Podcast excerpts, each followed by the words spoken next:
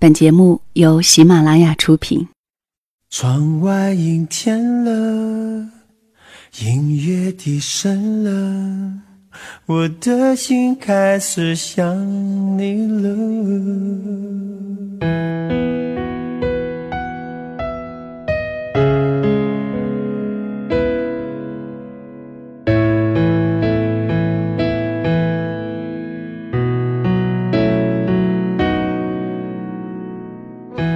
如果一个人是一个开始，两个人是不是结局？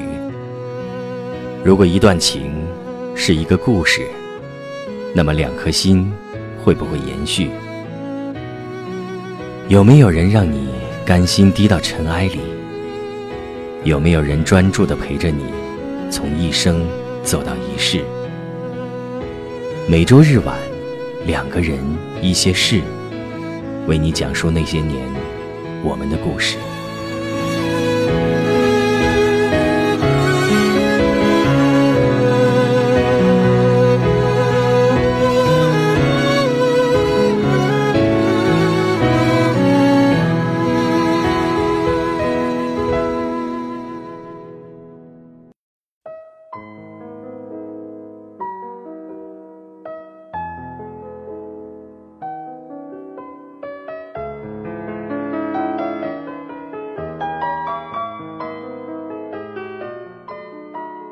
这里是两个人一些事，由喜马拉雅独家出品。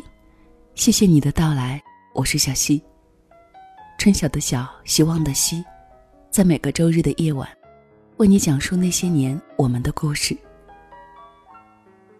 我常常会想啊，一个好的感情是什么样子的？为什么总是有一些感情，会走的走的就淡了？在如胶似漆的两个人。也会走的走的就散了。看了一些故事，想来想去，或许应该是这样吧。两个人从开始相遇，并认定彼此，就都在朝着一个共同的方向去努力。结婚以后，婚姻并未成为两个人爱情路上的终点。他们依然在这个共同的方向里，一起成长，像个学生。用力的学习着如何成为一个婚姻里的好孩子。最好的感情，不仅是不离不弃，更是一起成长，携手一起走过人生的酸甜苦辣，体会对方的感受。两个人的感情，才会在双方的努力中变得更加坚固，彼此成为对方生命中的不可或缺。时光会老，我们的感情却历久弥新。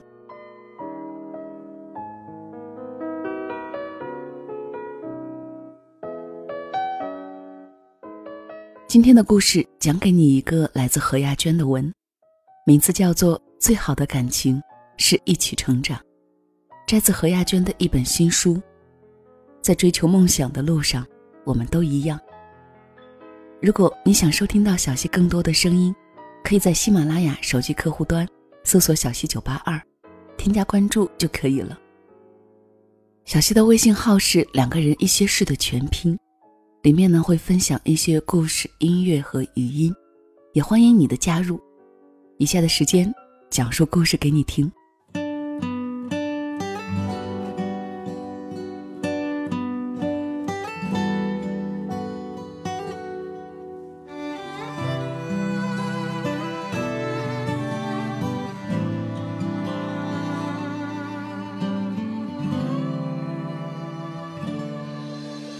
果爱想象的那么容易，就不会有那些悲伤旋律一遍遍在身边。二零一四年平安夜，我收到了一份快递，我一边拆包装一边揣测，会是谁送给我的圣诞礼物呢？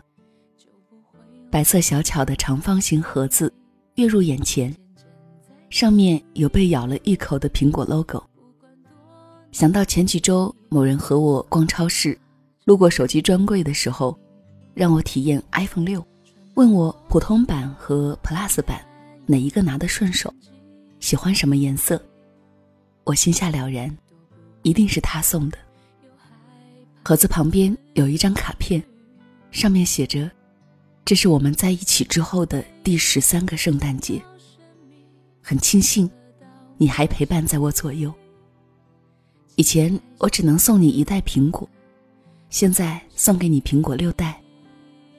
幸福虽然不是靠物质来衡量，但至少表明我爱你的心意，随着岁月有增无减。Merry Christmas。”你和宝宝是圣诞老人带给我最好的礼物，Bob。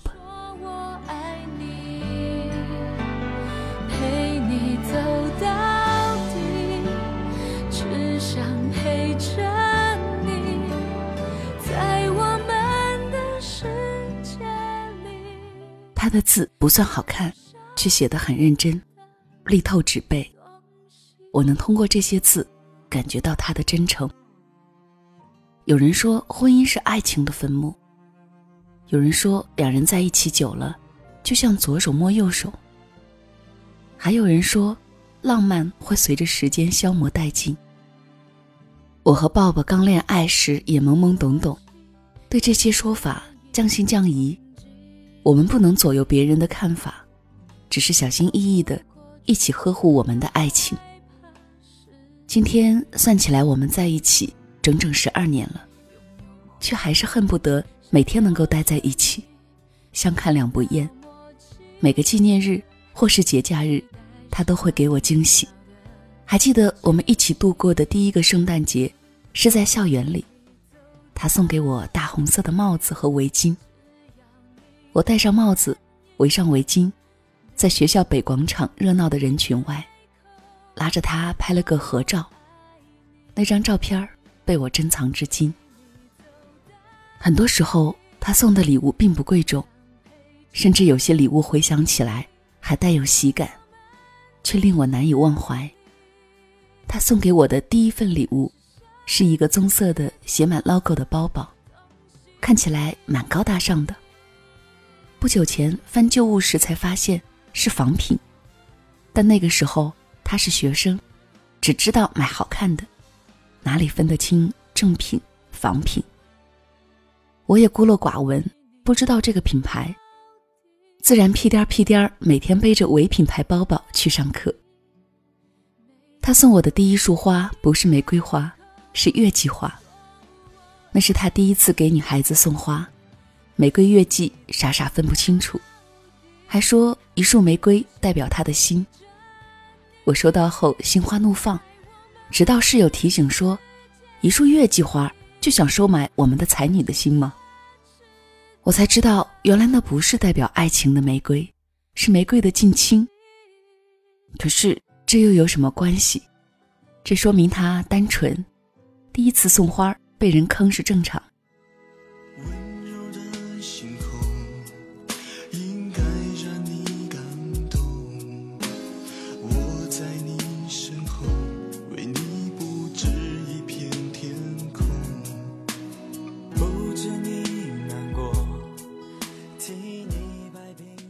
送给我的定情信物，是从少林寺买的一串石头手链。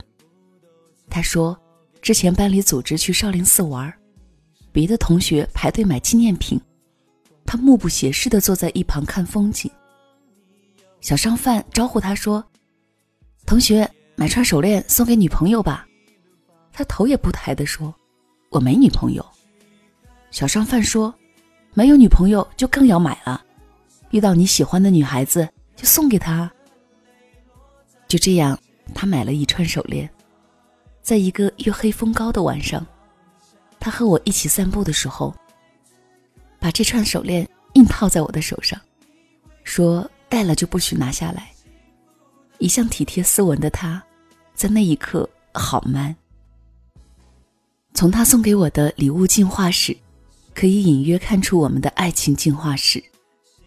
从年少的单纯懵懂，到如今经历岁月的成熟稳重；从青葱时光到而立之年，我们一同走过。我们有那年，但是不匆匆。我和抱抱刚刚在一起的时候，流行《流星花园》，F 四的流星雨风靡全国，几乎每个人都会唱。陪你去看流星雨，落在这地球上，让你的泪落在我肩膀，要你相信我的爱，只肯为你勇敢，你会看见幸福的所在。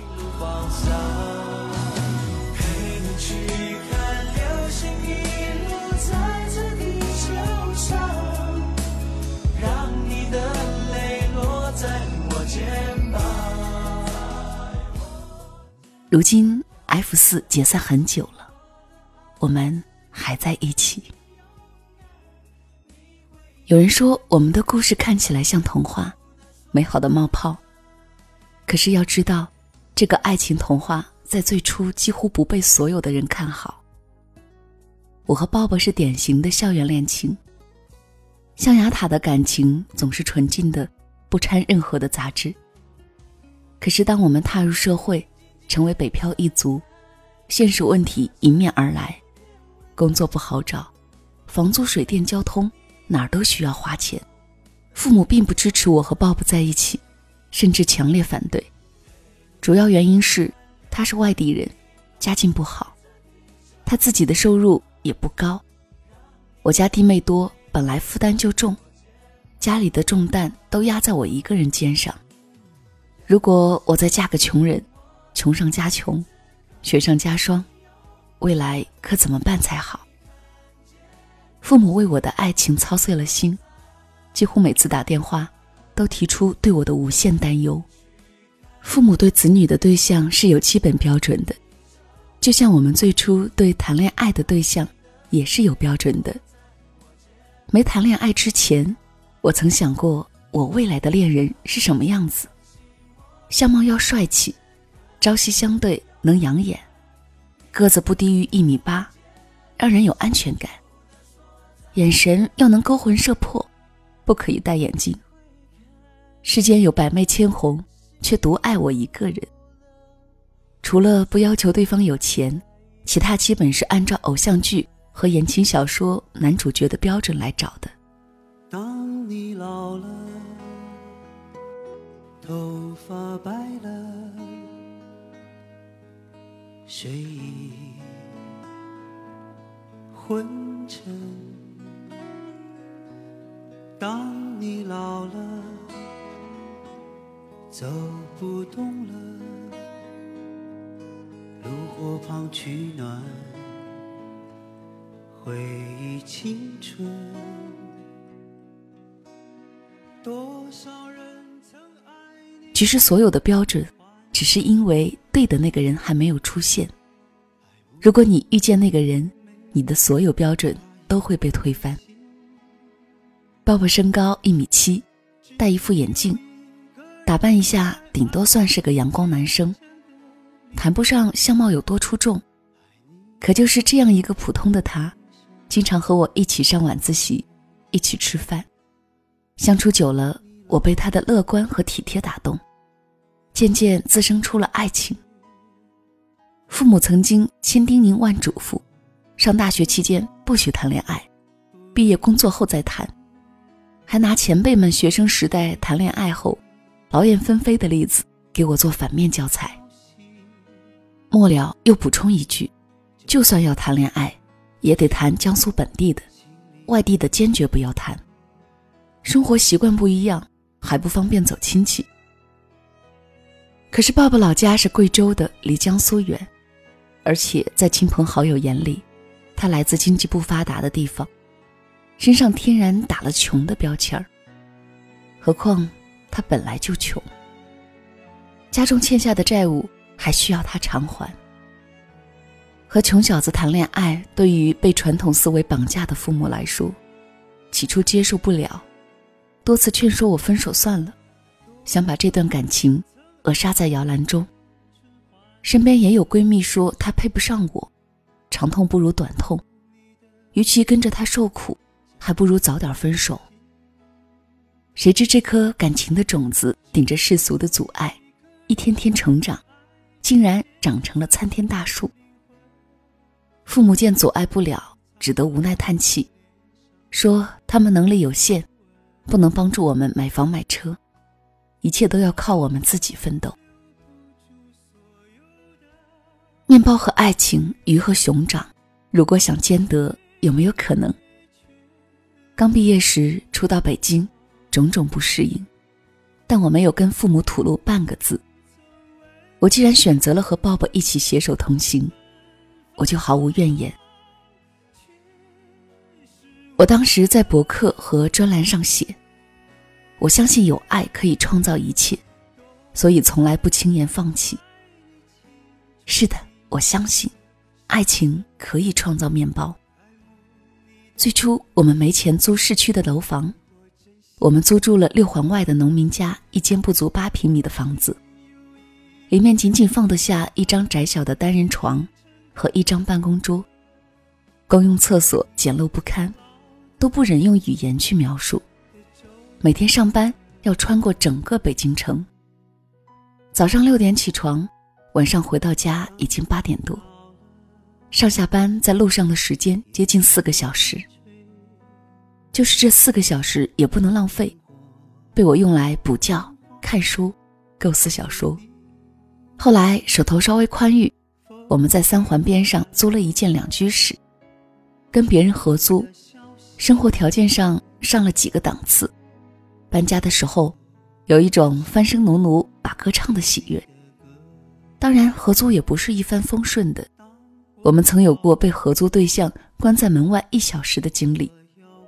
某个国庆长假过后，我和鲍勃从江苏回北京，拿钥匙开门却怎么也开不了，因为合租对象把门从里面反锁了，偏偏他又在洗澡。电话也没法接，害得我们在门外干等了一个小时。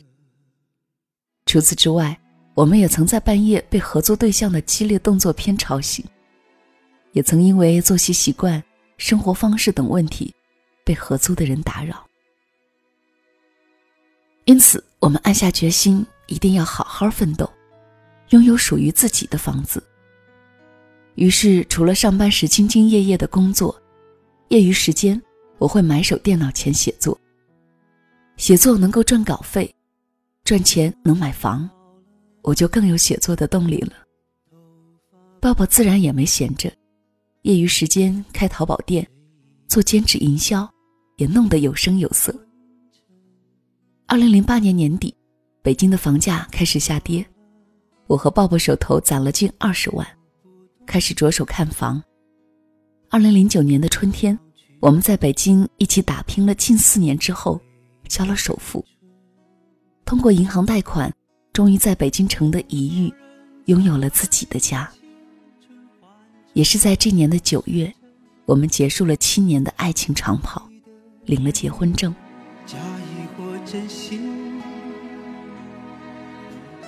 只有一个人还爱你虔诚的。这个时候，我的父母才终于松了一口气，觉得女儿的爱情总算不是风雨飘摇了。买房后，我们也没有懈怠。二零零九年，我以自己和鲍勃的故事为蓝本，写成长篇小说《婚房》与大家分享，希望给那些为爱情、为房子、为生活迷茫的人一点信念。好友叶轩在给我的这本书写序的时候说：“婚房不是买了房子才能结婚，而是要一起为我们的婚姻拼搏一套房子，并因为这份甘苦与共，使这套房子成为一个真正的家。”我简直太喜欢这句话了。叶轩一路见证了我的爱情，一路看到了我和鲍勃的成长，所以他感同身受。写婚房的过程中，鲍勃作为我的第一个读者，给我提了很多的意见，所以这本书能成为畅销书，军功章里绝对有他的一半。婚房出版后，我怀孕了，鲍勃又担任我的经纪人角色，帮我跟影视方洽谈影视改编权事宜。这本书给我的最大收获，倒不是获得了不菲的版税。而是我和鲍勃的感情因此加深了。我们在这个过程中一起成长。爱可以让两个人走到一起，可是想要走得长久，两个人必须共同成长。祝所有的岁月岁月却留住我从校园到社会从青涩到成熟从相恋到相伴我和鲍勃都在共进退同担当。失落的时候我们是彼此的心灵导师郁闷的时候我们是彼此的开心果。迷茫的时候，我们是彼此的导航仪；快乐的时候，我们一起分享。最好的感情不仅是不离不弃，更是一起成长。携手一起走过人生的酸甜苦辣，体会对方的感受，两人的感情才会在双方的努力下变得更加坚固，彼此成为对方生命中的不可或缺。不仅爱情如此，友情也是如此。你如果想和闺蜜好一辈子，也需要和她一起成长，这样无论过多久，你们都有共同语言。时光会老。但是你们的爱情不会历久弥新。风吹过来，你的消息。任何一段感情都不是那么顺风顺水的。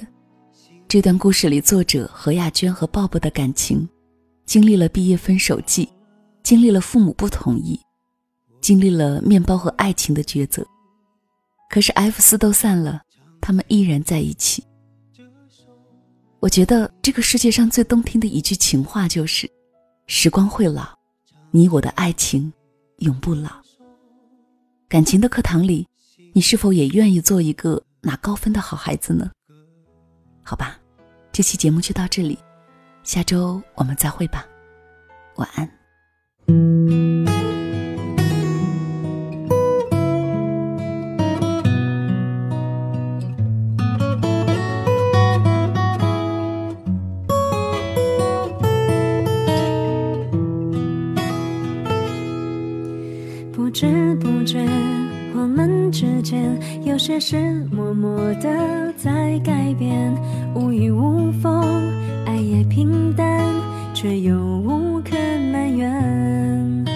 生活有苦，心里有甜，爱是滴滴点点。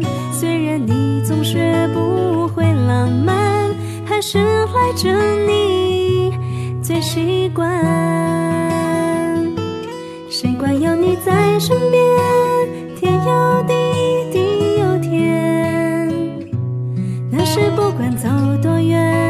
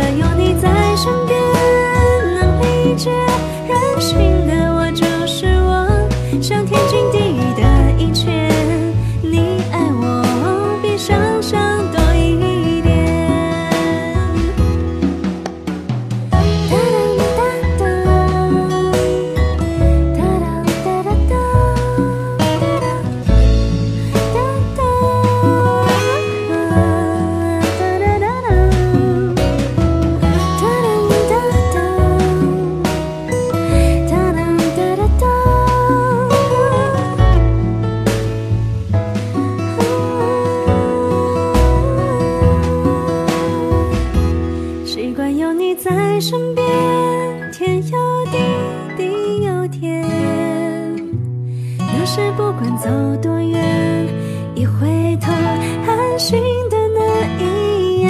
习惯了有你在身边，能理解人心的我就是我，像天经地义的一切，你爱我比必想象多。